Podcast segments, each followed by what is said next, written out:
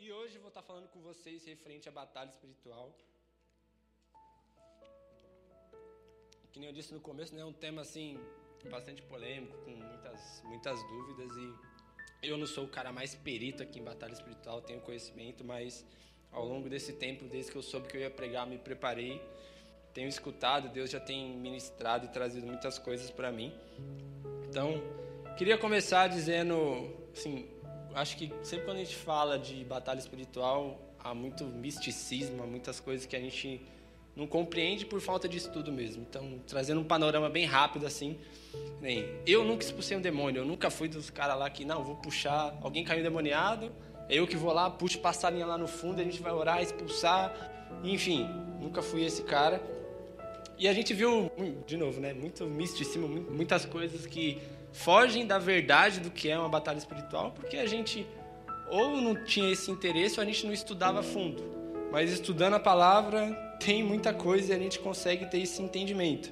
Então a gente via muitas bizarrices, muitas coisas assim de fala em nome de Jesus que vai ter que sair o demônio. E cara, não, se você está com a vida toda errada, você pode mandar sair em nome de quem for que não sai. E a gente vê alguns exemplos na Bíblia daquele pessoal falando, não, eu vi Paulo expulsando o demônio. Como é que ele fazia? Ah, é assim? Então vou fazer desse jeito. Aí ficaram caçando lá os demônios, encontrou.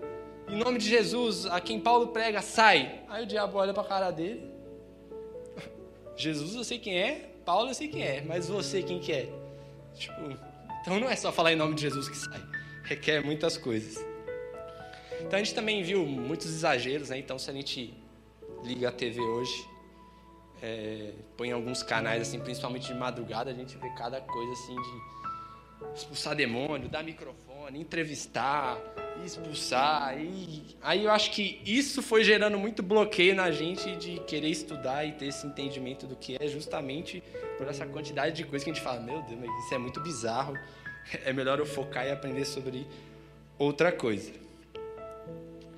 É, gostaria que vocês abrissem em Êxodo 23, 13.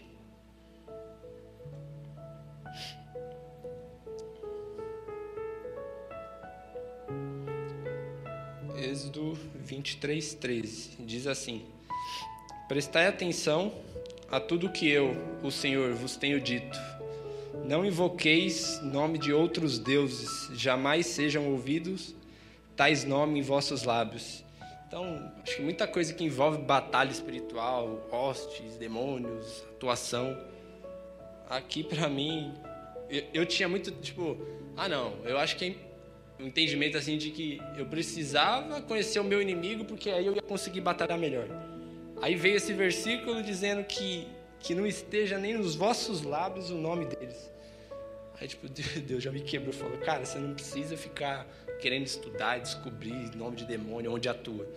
Que isso nem fique na boca sua, que isso nem seja mencionado. Mas busque conhecer a Deus, busque o que está na palavra e o que está ali para você basta.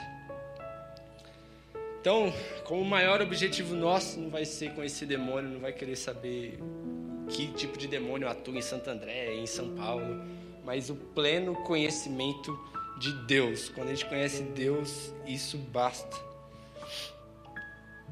Quando a gente fala de conhecer, no hebraico vai dizer que uh, o significado para conhecer está é, tá relacionado à aliança, casamento, união e um só corpo. Cara, isso é muito forte, velho. Tipo, que Deus quer gerar uma aliança, que Deus quer gerar uma família. E o conhecer está relacionado a isso. Então, se você diz que você conhece alguém, cara, é muito profundo. E se você não tiver um laço, se você realmente não conhece, às vezes a gente fala que conhece tal pessoa e a gente acaba descobrindo coisas novas, até por a gente estar tá sempre em crescimento, mudando, mas quando a gente pega aqui o significado de Deus conhece a gente, cara, é um pacto de aliança, é algo profundo.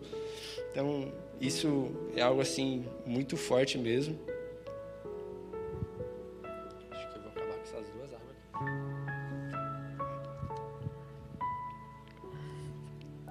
Então, trazendo essa perspectiva assim de como que se inicia a batalha espiritual.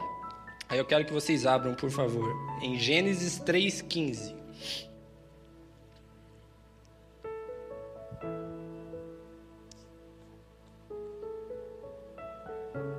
Gênesis 3,15 vai dizer assim: E porei inimizade entre ti e a mulher. Então, cara, já começa em Gênesis 3,15 a primeira batalha espiritual, que é que o diabo versus a inimizade entre a mulher, o descendente da mulher. Então, cara, se iniciou no Éden ali, quando houve pecado, a maldição entrou e ali a gente já vê tem essa primeira passagem onde a primeira batalha espiritual acontece. Então, é essa inimizade de da mulher, do descendente da mulher contra Satanás. E Cristo vai afirmar que existe uma batalha sendo travada, né, entre Satanás e a humanidade. Então, vocês precisam ter o um entendimento que sempre vamos estar em batalha espiritual, sempre, sobre tudo. E isso requer o quê? Uma vida de devoção, uma vida principalmente de discernimento. Então, eu não sei vocês, mas no meu trabalho, às vezes em casa, em diversos outros lugares, sempre está acontecendo alguma batalha, sempre está acontecendo coisas que, se a gente não tiver discernindo corretamente, se a gente não estiver atento, a gente vai sofrer demais, a gente não vai entender muitas vezes o que está acontecendo, porque é uma batalha que está acontecendo, e se a gente não tiver esse entendimento, a gente não vai saber batalhar. Então, às vezes, o seu filho que é, é criança, do nada à noite ele acorda, des, tipo, desperta assim, e começa a chorar tipo, de uma forma que você nunca viu. Então, às vezes, ele pode ter uma visão aberta, ele está vendo um demônio ali e você acha que não está acontecendo nada, você chega lá, dá um abraço nele, vai ficar tudo bem e volta a dormir. Por que você não chega lá, põe as mãos, começa a orar e tenta discernir o que está acontecendo? Então, esse feeling, é, esse tipo de discernimento é muito sabedoria. De tipo, a forma que eu falo com a minha mãe, a forma como eu estou no trabalho, as coisas que estão acontecendo, cara, a gente constantemente tem que estar tá ligado e discernindo para que a gente consiga agir em cima disso. Um outro exemplo, né, então a gente vê em Gênesis. Um outro exemplo, vou pedir para que vocês abram em Daniel 10, do 11 ao 13.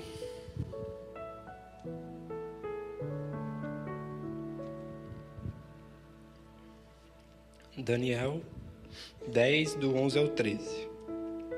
Então aqui Daniel tem, tem uma visão de um, de um grande conflito que vai acontecer. E no momento que ele tem essa visão, o primeiro passo dele já é começar um jejum e começar um propósito de oração. E aqui é muito doido porque eu vou ler, depois eu falo. E disse assim o anjo: Daniel, é, homem muito amado. Cara, já começa com dizendo homem muito amado. Entende as palavras que vou te dizer e levanta-te sobre os teus pés, porque a ti sou enviado. E falando ele comigo esta palavra, levantei-me tremendo. Quem não ia tremer perante isso? Então me disse: Não temas, Daniel, porque desde o primeiro dia em que aplicaste o teu coração a compreender e humilhar-te perante o teu Deus, são ouvidas as suas palavras e eu vim por causa das tuas palavras. Mas o príncipe do reino da Pérsia resistiu 21 dias, e eis que Miguel, um dos primeiros príncipes, veio ajudar-me, e eu fiquei ali com os reis da Pérsia. Então, cara, Daniel, no momento que ele teve essa visão, ele já se colocou em oração e jejum. Então, quantas vezes coisas se levantam contra a gente, a gente vê coisas acontecendo, e às vezes o primeiro passo é, sei lá, compartilhar com um amigo, tá, isso é bom. Mas no momento que Daniel viu isso, o primeiro passo foi: eu preciso orar, eu preciso entrar em jejum. E eu vejo muito necessário e eu por muito tempo falhei em primeiro não ter um entendimento do poder da oração e do jejum, principalmente do jejum, porque muitas vezes eu falo, ah, vou fazer jejum de televisão, vou fazer jejum de chocolate, enfim. Isso também é bom, mas aqui tipo Daniel faz um jejum específico e assim, ele não tem ainda o discernimento que ia ser uma batalha desse tamanho, até porque só é revelado depois que ele se coloca nesse lugar de oração e jejum. E aqui um ponto interessante é que a gente faz muito né, esse jejum de, de Daniel de 21 dias, mas ele jejum até que a resposta viesse. Ele não fez um jejum de 21 dias e depois chegou essa resposta para ele. Então, quantas vezes a gente faz um jejum de tipo, ai, eu quero ver minha família transformada, eu quero ver meu pai convertendo, minha mãe convertendo. Vou fazer um jejum de 21 dias. Terminou? É isso, Deus. Acabou. Eu não permaneço em oração, eu não permaneço em jejum. Às vezes realmente vai ser um processo muito longo de entrega de oração, de jejum, mas a gente tem que também ter essa mentalidade de ah, eu só faço por um período e agora está na mão de Deus. E... Não, cara, continua e permanece, porque muitas vezes esse processo, essa entrega sua, não vai ser instantâneo nem tão rápido. Às vezes a gente vai ter que perseverar um pouco mais. E de Daniel a gente pode tirar algumas lições muito preciosas. É... Que é permanecer e resistir. Então, ele teve essa visão, ele se colocou nesse lugar de de oração e jejum, ele permaneceu, resistiu e em 21 dias veio essa resposta. Então ele teve essa fé, fé que se ele se colocasse em oração e jejum, Deus iria falar com ele, Deus iria trazer essa revelação.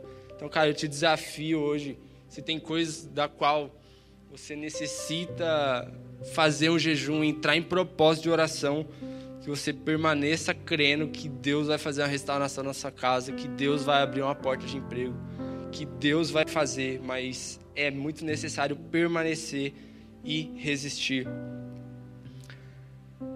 A gente não precisa ficar perdendo tempo enfrentando o diabo. Então Daniel não sabia que era o rei da Pérsia, não sabia que era principado, que potestade. Ele simplesmente se colocou nesse lugar de jejum e oração e permaneceu com um coração e uma vida humilhada e quebrantada.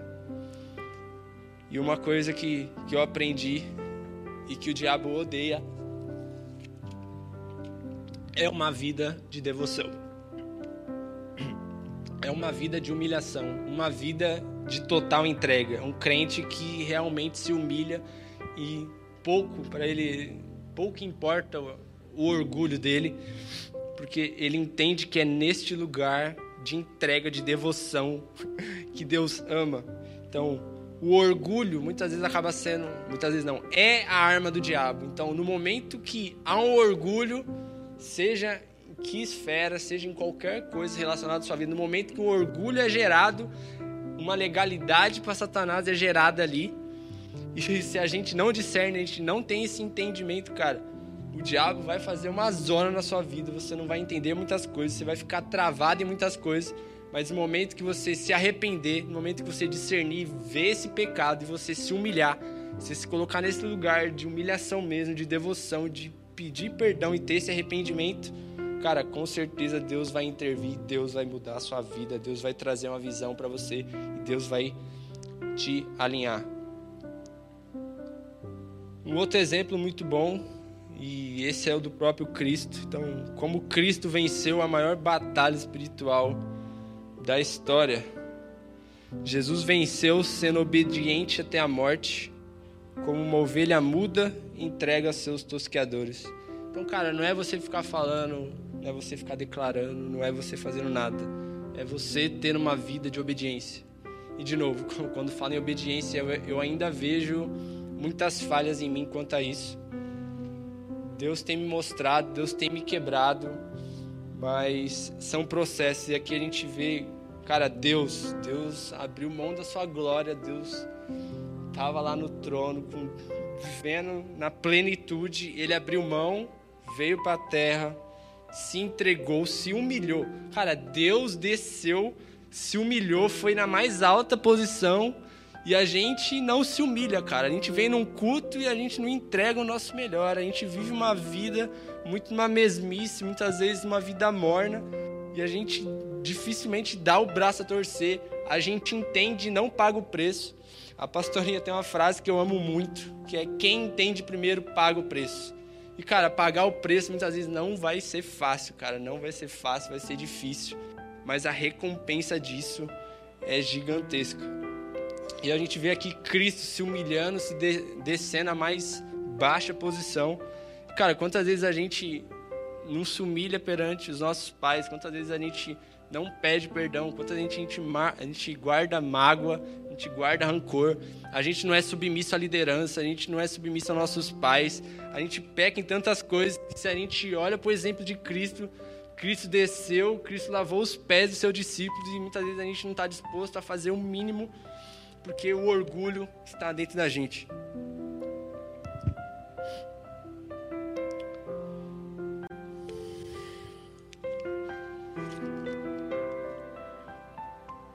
Então a gente vê lá em Gênesis Adão abrindo a porta da morte, que foi através da desobediência, né? Tanto Adão como Eva.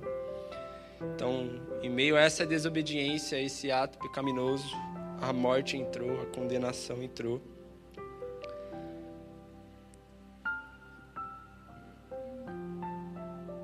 Mas Cristo veio e ele obedeceu.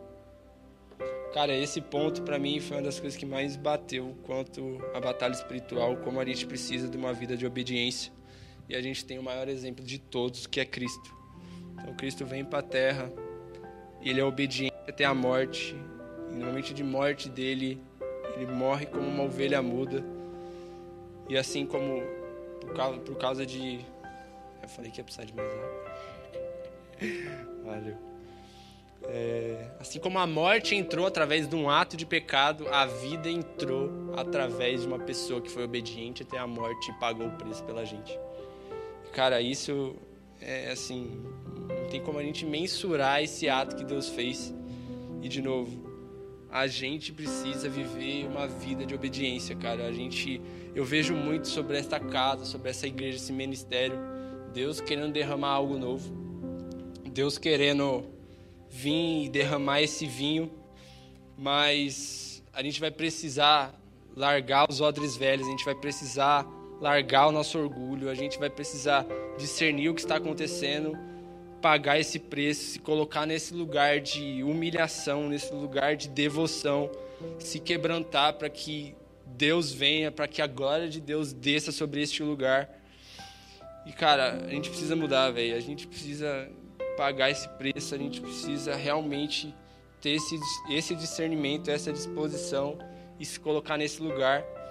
E não vai ser pela força do braço aqui de ninguém, não vai ser algo meritocrático, mas é um agir do Espírito mas o quanto vocês estão deixando que o Espírito governe a vida de vocês, o quanto vocês estão deixando que Cristo governe todas as áreas da sua vida, seja ela amorosa, seja ela na sua família, seja nas suas finanças, o quanto Cristo tem o controle de tudo isso e vocês dão liberdade de dizer: Jesus, eu, eu abro mão, eu entrego isso, porque eu quero viver coisas maiores, eu quero viver o que você tem. Então, cara, assim como o Kim orou aqui abrindo o culto, a gente precisa entregar isso e se colocar nesse lugar de descanso. Cara, eu vejo muito sendo necessário esse discernimento para que todo espírito de divisão nessa casa aqui seja quebrado, sabe? Quando filhos imaturos estão aqui dentro e a gente não consegue resolver os problemas, e a gente precisa entender que a liderança não vai ser perfeita, eu não sou perfeito, a pastora e o pastor não são perfeitos. Aqui a gente está falando de ser humanos e ser humanos, a gente vai errar sim, mas a gente aqui, cara, de verdade, a gente, se a gente erra, é querendo acertar. Há muitas coisas que a gente precisa melhorar ainda, mas eu vi muito claro, tipo, como Deus quer fazer algo e como a gente precisa resolver coisinhas bestas, sabe? Às vezes a gente não resolve algo em vez da gente ter a maturidade de chegar no Victor, cara, eu não gostei disso, disso, disso, e eu ir lá conversar com ele, eu não falo nada, eu começo a criar ranço com ele, aí eu estou junto com meu amigo e eu começo a disseminar coisas sobre ele, então o diabo pega essa legalidade, ele começa a fazer várias coisas e gerar essa mentalidade contra uma liderança. Então, Deus quer derramar algo aqui, mas pessoas e filhos imaturos ainda tá com esse espírito de divisão e muita coisa é gerada, a gente não resolve e a gente vem aqui, a gente ora, a gente clama que coisas aconteçam, algo novo venha, mas ainda a gente tem pecado em coisas pequenas, a gente não tem discernido, a gente não tem sido sábio. Eu vejo muito essa necessidade da gente ser sincero, a gente ser vulnerável e cada um aqui ser maduro, sabe? Pô, se algum, se, não só liderança, mas algum amigo seu falhou em algum momento, cara, confronta ele, conversa com ele. Eu mesmo sempre fui uma pessoa que sempre fugi de confronto e vivi uma vida muito tempo numa mesmice, num nível raso, onde questionava e sempre julgava muitas coisas, até não pouco, é, há não muito tempo. Eu vi situações que eu discordei real, falei, caramba, como que os caras estão fazendo isso? E a primeira atitude que eu tive foi, justamente julgar e falar, caramba, você viu o que fulano está fazendo? Cara, totalmente errado, o cara está fazendo isso, isso e isso. Mas não, eu não tive a coragem de ir lá e falar, cara, não gostei dessa atitude, não acho certo isso. Então a primeira coisa que eu fiz foi julgar e assim, a gente deve sim julgar, a gente deve sim confrontar.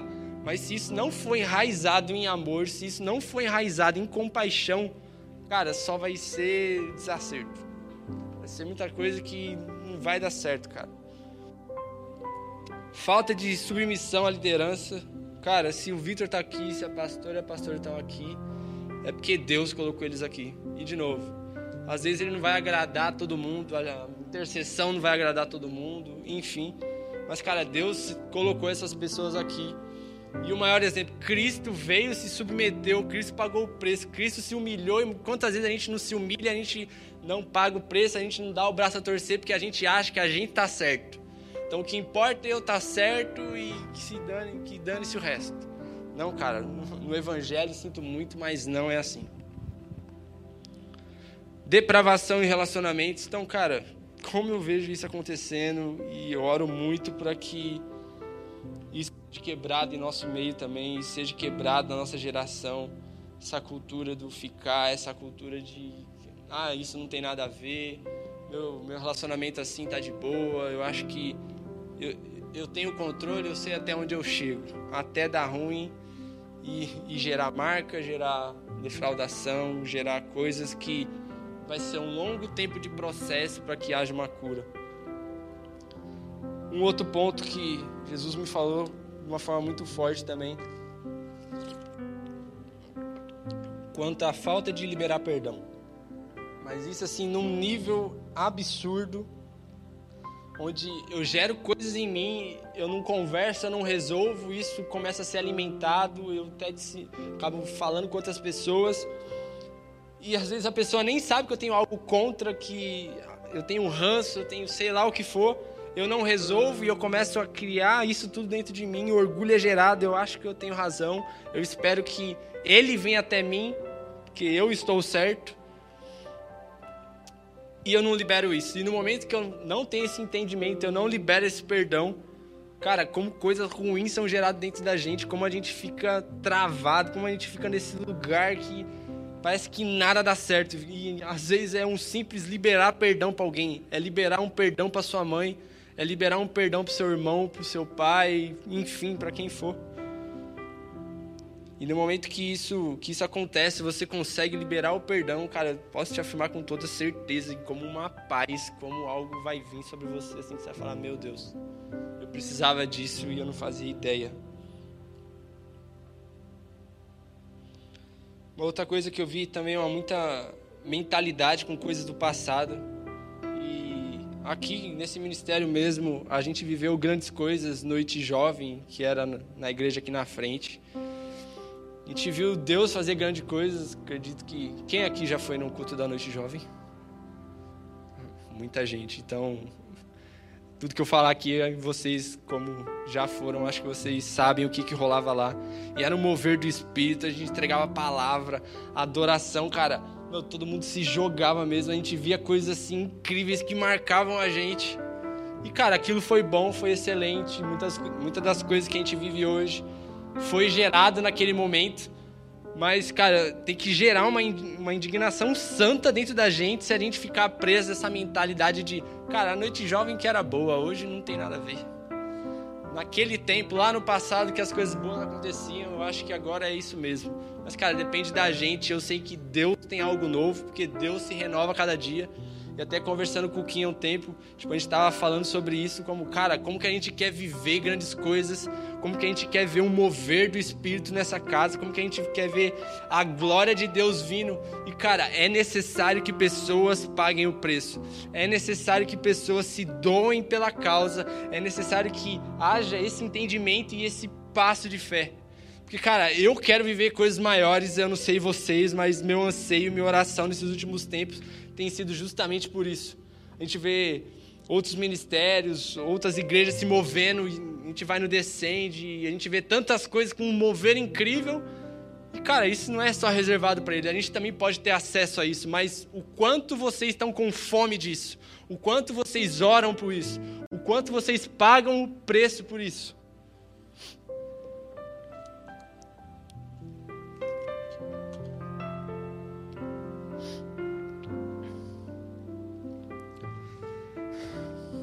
Senhor está nos chamando a levantar um povo de autoridade. Eu tive o claro entendimento que a autoridade é nos dada mediante a uma vida de santidade, uma vida de pureza e uma vida de entrega.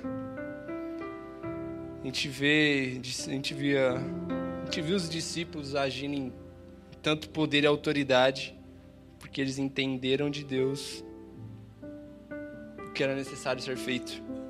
E a gente, para ser pessoas de autoridade, para que a gente consiga batalhar todas essas batalhas, é necessário essa vida de disciplina, é necessário essa vida de obediência, pureza e santidade. E a autoridade, em Filipenses 2, vai dizer que é ter em nós o mesmo sentimento que houve em Cristo Jesus que se esvaziou, assumiu a forma de servo, obedeceu até a morte e morte de cruz. Então Cristo ele nos dá essa autoridade para a gente pregar o evangelho. Ele nos dá essa autoridade para arrancar os prisioneiros de Satanás. Ele nos dá essa autoridade para a gente curar enfermo. Cara, tudo é acessível para a gente, mas a gente tem que pagar esse preço. A gente tem que sair dessa zona de conforto. A gente tem que sair desse nível raso que a gente está ok, Deus, eu entendi o que, que eu faço agora, eu dou um passo. O que, que é necessário? É uma vida de obediência. Ok, eu vou me posicionar em cima disso e eu vou começar a ser obediente. É uma vida de disciplina em leitura da palavra. Ok, Deus, tá difícil, mas beleza, eu vou começar com um versículo por dia, depois um capítulo por semana e aí vai. Mas, cara, dá o primeiro passo, começa a ser regrado em algumas coisas. Começa uma vida de oração, cara Cara, a gente tá em luta, a gente tá em batalha espiritual a todo momento. Se a gente não tiver ligado, se a gente não tiver fazendo o mínimo, cara, a gente facilmente vai ser derrotado e a nossa vida não vai para frente. Mas alguém vai ter que se levantar com o mesmo sentimento que houve em Cristo.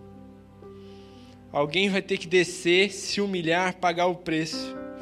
Deus homem se humilhou e você é tão arrogante que você não se submete a ninguém. Cara, quando isso eu li isso daqui e escrevi, foi, foi muito para mim. Deus bateu de uma forma muito grande. Como em casa mesmo, quantas vezes eu acabo falhando, quantas atitudes eu não tenho o mesmo sentimento que houve em Cristo. Eu, Cristo nos ensina uma coisa e eu faço outra. Cristo fala que tem que não só julgar, mas amar primeiramente. E a primeira coisa que eu fico é com raiva de alguém. Como que nós vamos exercer autoridade se a gente não estiver fazendo esse mínimo, sabe? Isso foi algo que há muito tempo, há muito tempo não, alguns meses eu estava pensando muito sobre essa questão de autoridade. E através da obra da cruz, toda autoridade nos foi dada. Mas é necessário isso que eu tenho falado para vocês. É necessário uma vida de obediência, santidade e pureza. Porque se a gente quer agir em cima disso, a gente quer esse nível de autoridade, não é simples assim também. Então Jesus ele tem nos levado essa vida, sabe, de, de humilhação, esvaziamento, serviço, obediência. Eu espero de verdade que essa palavra entre em seu coração, que o Espírito Santo comece a revelar isso para você, aonde você tem falhado, aonde você tem pecado e o que precisa ser ajustado na sua vida que as coisas comecem, comecem a andar. Porque Deus ele quer derramar uma medida sobre a gente, ele quer derramar dons sobre a igreja, sobre seus filhos. Ele quer derramar algo fresco. Eu comentei semana passada no final do culto, onde eu tive uma visão de uma mesa posta, os filhos vindo, vindo para essa, essa mesa, para esse banquete. Mas essas pessoas que vinham, elas já não vinham com seus odres vazios, sem nada, mas cada um vinha com uma porção para ser acrescentada. E eu vejo muito essa necessidade nesses dias da gente não ser só pessoas que recebem, recebem, recebem, mas não tem nada a dar. Cara, é impossível durante toda essa caminhada cristã você não ter nada para você entregar e transbordar na vida de alguém. É impossível, cara. Pequenas coisas. Cara, a gente precisa quebrar essa mentalidade e a gente precisa começar a disseminar isso, sabe? Cara, o que Deus tem falado comigo, o que eu tenho aprendido, cara, eu vou compartilhar isso com meu amigo, eu vou compartilhar para a comunidade, eu vou compartilhar para a igreja. Porque cada um aqui vai ter um tipo de revelação, Deus vai falar de uma forma específica, porque Deus é assim. Deus fala de uma forma específica para cada um, Deus se revela numa forma específica para cada. E isso, é, isso é a igreja. É cada um vir aqui, ter a sua porção, ter a sua revelação e compartilhar, para que a igreja tome forma, para que a igreja cresça, para que a gente atinja um nível de plenitude. Mas, cara, se você retém tudo que você está aprendendo, você está deixando que mais pessoas deem glória a Deus, porque você guarda tudo para você.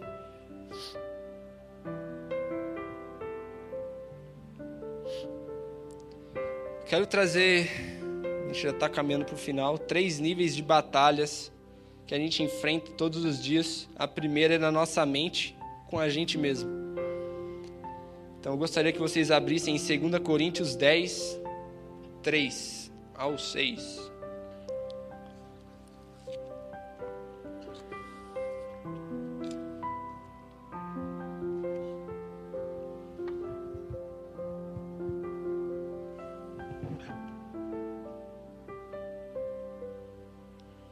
2 Coríntios 10, 3 vai dizer: Porque, andando na carne, não militamos segundo a carne.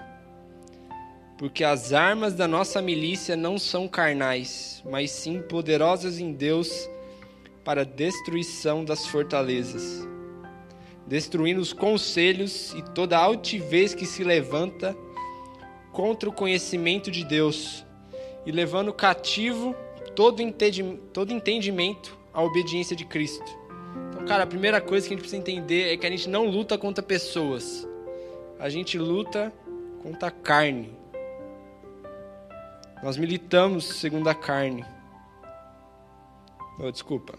A, a gente não luta contra a carne, mas a gente luta contra poderes que agem em cima disso através de brechas e ilegalidades. Então, quando você é contra uma pessoa, quando você vê erros, falhas, você não deve lutar contra aquela pessoa, mas você deve lutar contra o espírito que está agindo através da legalidade que ela deu, por ser desobediente, por estar em uma vida de pecado, por dar tantas brechas. Então, se você tem algo contra alguém, você não pode ter essa mentalidade que, não, eu estou lutando contra essa pessoa. Cara, é um espírito que está agindo através dela. Se ela não for liberta, se não houver um arrependimento, nada vai mudar. Você pode estar lutando, mas você precisa entender contra o que você está lutando. E não é contra pessoas. E o que é essa fortaleza, né? Que é criada muitas vezes, muitas vezes, diversas vezes na nossa mente, que vai ser uma estrutura que vai proteger algo, algo sendo defendido dentro da mente, que é justamente a desobediência. Então, essa mentalidade, né? essa fortaleza que é criada por uma brecha que foi dada. Então, a desobediência fica ali dentro e há uma fortaleza. E a nossa luta vai ser para que essa fortaleza seja quebrada, para que ela consiga ter esse entendimento, o Espírito traga isso à luz, para que haja o arrependimento, para que haja esse pleno conhecimento das verdades de Cristo.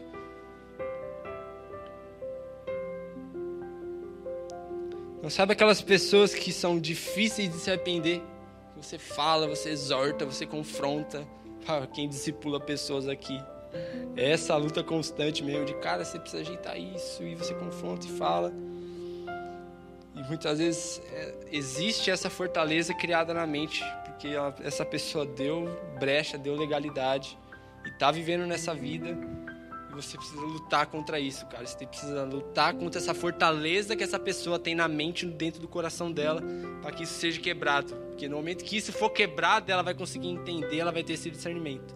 Então, que vocês sejam sábios quanto a esses tipos de batalha.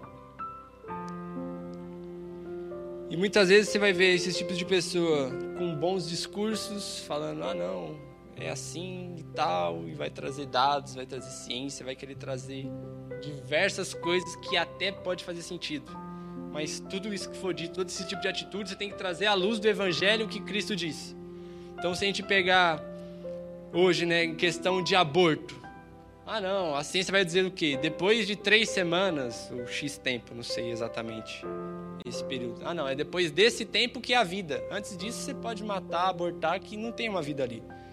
Mas a Bíblia vai dizer o quê? Aonde tem vida, tem sangue. Então a pessoa pode vir com o discurso que ela quiser para cima de você. Se Deus fala que aonde tem, aonde, tem, onde tem sangue tem vida, cara, essa é a verdade e eu vou ficar com ela. Ela pode vir com o discurso que ela quiser para cima de você. Você tem que seguir o que está escrito na Bíblia, o que Deus fala.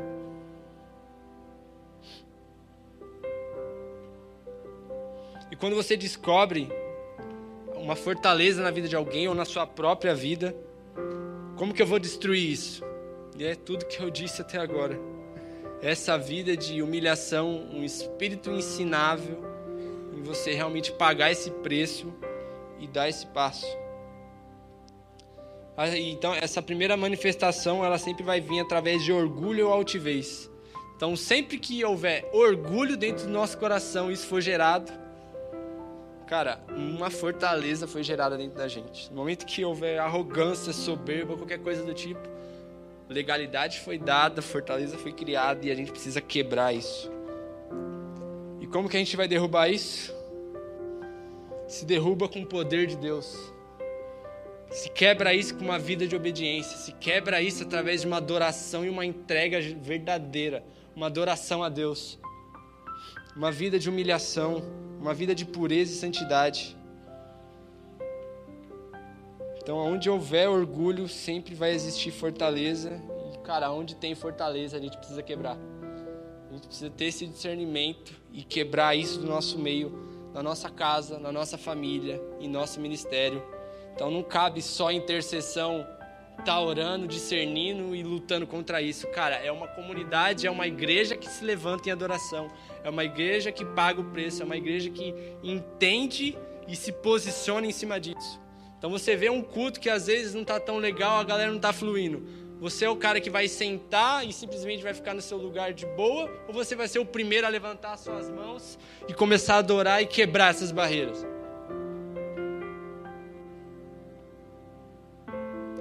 Cara, onde há fortaleza não há espaço para que o rei entre. Nossa, isso foi muito pesado quando eu li. Então, se existe coisas em vocês que estão resistindo ao conhecimento de Deus, a gente precisa quebrar. E hoje eu vejo nitidamente que será uma noite da gente identificar e ter esse entendimento dessas fortalezas e a gente se colocar em batalha. Eu gostaria que vocês abrissem em Efésios 2, versículo 1.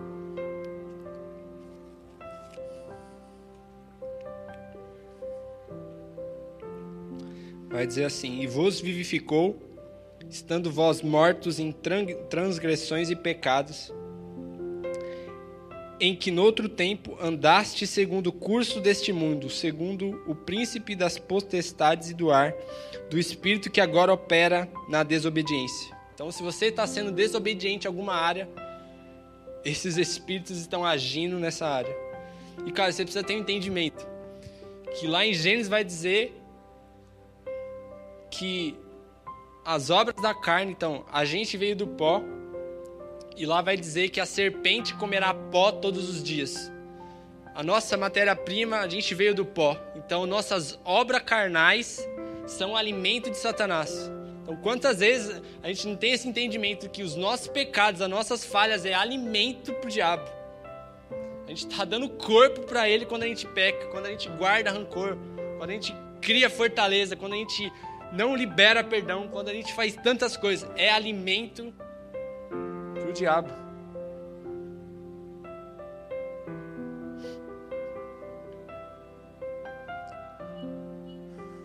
Ia pedir para a banda já subir, por favor. Cara, então a minha oração e o que eu quero trazer para vocês hoje é que vocês tenham esse entendimento que a gente está em batalha, que a gente está em guerra e que a gente não luta sozinho, cada um aqui faz parte, cada um aqui contribui. E hoje, se, se há fortalezas aqui, se há uma mente fechada para o Evangelho, se há pessoas que estão presas em pecado e não conseguem se libertar, se as coisas não estão dando certo, você vê que está tudo ruim na sua vida, se você vê que há opressão, hoje a gente vai se colocar em batalha mediante a isso. Peço que vocês fechem os seus olhos.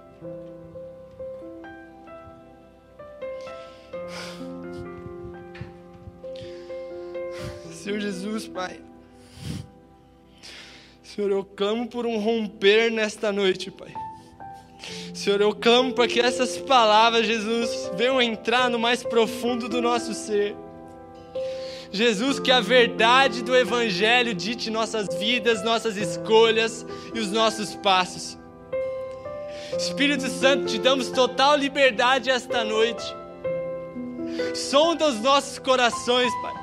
Senhor, nos traga discernimento se há, Jesus.